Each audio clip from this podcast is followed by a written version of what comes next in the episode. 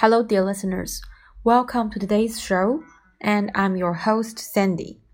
今天我想跟大家分享的是我自己写的一段文字，是我内心的一个对话。Because this year 2020 is going to end. 二零二零年可以说是非常不平凡的一年。我觉得度过来整个这个十二个月，也是一种某种意义上的胜利，不管从心理上还是从身体上。那这段文字呢，其实是来自于我自己的 diary，我自己的日记。虽然说我已经三十 plus，对吧？进入了三十岁的这个年龄段，但是呢，我还是坚持上学的这种习惯去写日记。我写的这一段呢，就是回忆我小的时候学下棋，然后很喜欢那种下棋的一步一步走，然后你有预判，以及你对。对方的这个回应有所预设，但实实际上生活中，其实我们很多事情都没法预判，也是我一点感受。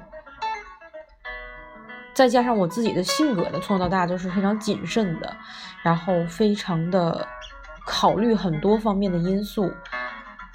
但是呢，我觉得在生活中，我越来越需要勇气去打破一切常规，然后做真正的自己。So let me share with you this passage. 好了，我今天就要和大家分享一下这一段英文的独白。My inner monologue. When I was still a kid, I loved playing chess with my dad. I was pretty cautious with every single move, knowing and fully aware of how one misstep can alter the entire landscape thus leading to undesirable results.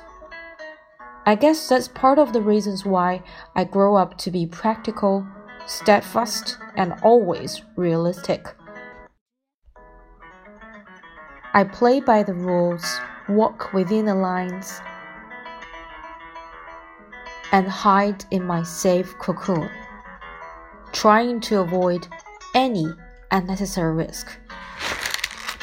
However, now as I reach the age of 30, it all of a sudden dawned on me that nothing can be planned or be made perfect.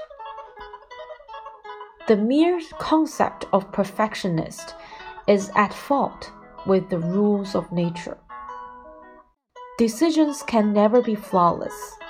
Choices can never be perfect. But that's okay because we always lose and gain both at the same time.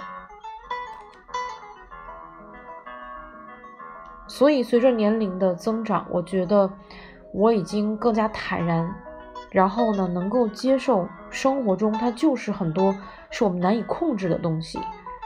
我们唯一能够调整和把控的就是自己的心情。以及自己应对这个世界中出现的各种变化的情绪管理和反应，